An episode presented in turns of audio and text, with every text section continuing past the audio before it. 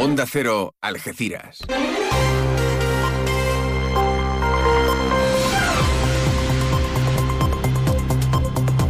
Más de uno. Noticias del campo de Gibraltar con Alberto Espinosa.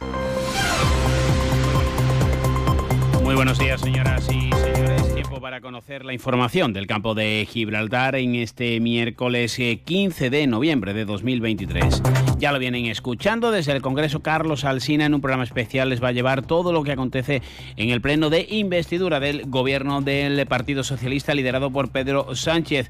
El TSJ ha emitido un comunicado de la Sala de Gobierno del Tribunal Superior de Justicia de Andalucía, Ceuta y Melilla, aprobada en un pleno telemático contra la ley de amnistía. Jueces, fiscales y letrados se concentraron en Algeciras porque afecta directamente a la separación de poderes. El alcalde de Algeciras y senador del Partido Popular José Ignacio Landaluce dice no entender cómo los campos gibraltareños y los eh, andaluces del PSOE van a votar contra los ciudadanos que le votaron.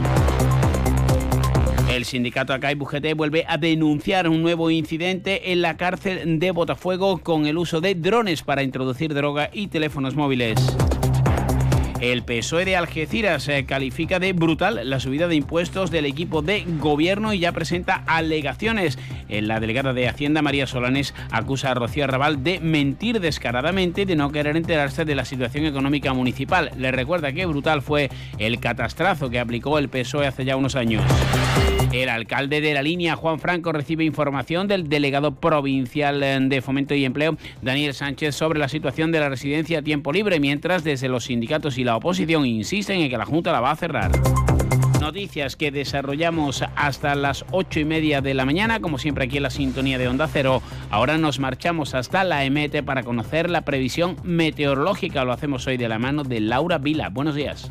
Buenos días. Hoy el cielo en general está poco nuboso o despejado con intervalos de nubes altas, salvo en el área del estrecho, donde se esperan intervalos de nubes bajas y brumas matinales y no se descartan nieblas. El viento es floco variable y las temperaturas se mantienen con pocos cambios y marcarán máximas de 28 grados en Arcos de la Frontera y en Jerez de la Frontera, 24 en Cádiz y en Rota y 23 en Algeciras. Es una información de la Agencia Estatal de Meteorología.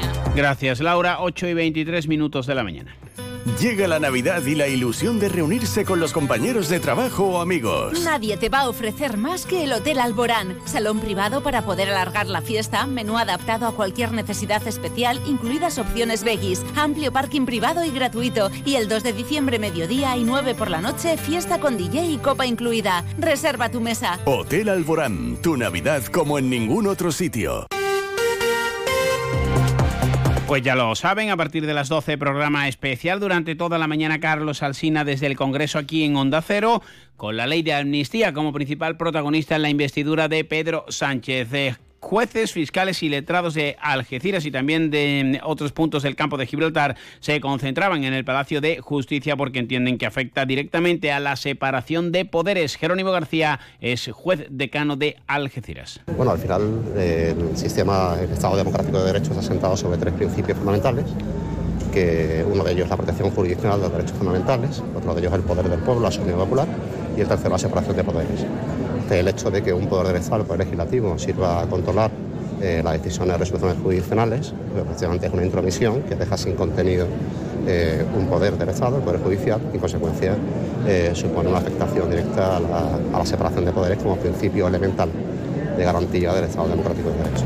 El TSJ ha emitido un comunicado indicando que el documento suscrito para facilitar la investidura es de enorme trascendencia y repercusión, repercusión perdón, jurídica y social, ya que trasluce grave desconfianza en el Poder Judicial. En clave política, José Ignacio Landaluce, senador del Partido Popular y alcalde de Algeciras, también expresa su punto de vista. No entenderé nunca que un andaluz, que un campo giraltareño, que alguien que quiere a su pueblo no lo ayude por siete votos que se mercadeen, no lo ayude porque se está provocando a una sociedad muy, muy preocupada. Este regalo de 15.000 millones a Cataluña y nuestro tren, ¿qué pasa con nuestro tren? Tenemos un gran país. Ahora mismo no sabemos dónde podemos ir. Votar a favor de la amnistía para que los que han delinquido, claramente han delinquido, no sean juzgados, no es lógico. Por cierto, que el tren que conecta Algeciras con Madrid volvía ayer a retomar el servicio tras unos días de parón por los incidentes de los primeros 20, eh, pues de nuevo una hora de retraso. La Policía Nacional ha detenido a un prófugo de la justicia francesa investigado por su participación en los tiroteos ocurridos en Nimes. Se trata de un varón de 30 años, nacionalidad francesa y que tenía en vigor una orden europea de detención y entrega emitida por las autoridades judiciales del país galo. En este sentido, fue localizado en el puesto fronterizo marítimo de Algeciras. Había huido de su país natal, oculto en un camión, para posteriormente huir hacia Marruecos. Acá UGT ha vuelto a denunciar, como les decíamos en titulares, la situación que se viene produciendo en Botafuegos, cuando los internos reciben visitas de familiares e incluso se utilizan drones para introducir droga o mm, teléfonos móviles. José Luis Alcaraz, sindicato acá UGT. Se pone la mercancía en el punto deseado. Lo están haciendo profesionales de los drones, previo pago por el servicio prestado. En Botafuego se han incautado 10 teléfonos móviles y 75 gramos de hachís. Las consecuencias para los presos implicados, imitaciones regimentales, traslado a otras prisiones y puesta en conocimiento del juzgado de guardia. Y de los hechos son conocedores el ministro Marlasca, el subdelegado del gobierno de Cádiz, y el jefe de las prisiones españolas, señor Ortiz, incapaces todo de resolver la... 8 y casi 27 minutos de la mañana les contamos las noticias del campo de Gibraltar aquí en Onda Cero. Fino, amontillado, oloroso, palo cortado. Pedro Jiménez. Don Zoilo, todo Jerez en una gama de sherries exquisitos embotellados en rama de la forma más natural, manteniendo toda su intensidad, sabor y color. Gama Don Zoilo 15 años, de bodegas Williams ⁇ Humbert. Somos Jerez. Disfruta con un consumo responsable. En Enotienda El Decantador preparamos cajas personalizadas para que esta Navidad solo usted decida cuánto quiere gastar en su regalo de empresa. Marcas como la despensa de Palacio, chocolates Amatler, turrones Albert Adrià, productos gourmet de Rosa La Fuente, La Chinata o El Ronqueo, entre otras, harán de su regalo un mundo de sensaciones, tanto para empresas como para particulares. Enotienda El Decantador, calle Sáenz Laguna 19, Algeciras. Búsquenos en redes sociales o en el 856 22 22 25. En diciembre abrimos todos los días. Le esperamos.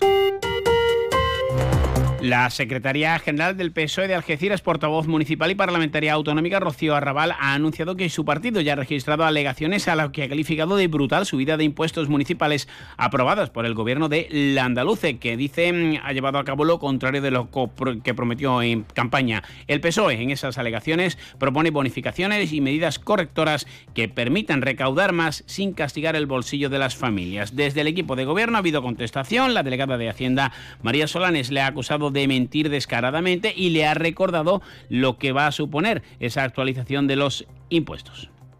Con respecto a la palabra brutal, ya está bien, señores del Partido Socialista, ya está bien, brutal. Que quede claro, a tres de cada cuatro viviendas de Algeciras que pagan el IBI, la actualización es entre 0 y 3 euros al mes.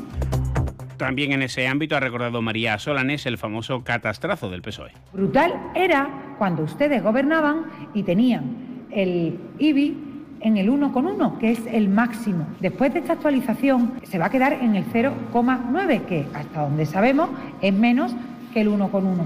Entonces ya está bien de mentir, que se lo hemos dicho muchas veces, que no todo vale en política. Se lo explicamos ayer en la Comisión de Hacienda una vez más.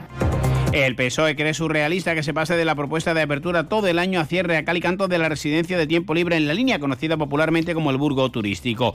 El ayuntamiento, a través de su alcalde, Juan Franco, se ha reunido con la delegación provincial para abordar una situación que en ningún caso va a provocar el cierre, sino una concesión administrativa. Franco. El cierre de las seis residencias que hay en la comunidad autónoma de Andalucía y en concreto en el caso de la línea de la Concepción, las perspectivas de futuro que hay son las de una concesión administrativa o fórmula similar del inmueble que garantice el mantenimiento de las camas hoteleras en nuestra ciudad. Estamos ahora mismo en un momento incipiente en cuanto a lo que son los pasos que se están dando por la Junta de Andalucía y el Ayuntamiento evidentemente pues también está opinando porque es una cuestión que nos preocupa bastante. Ocho y media al Sina. Son las ocho y media.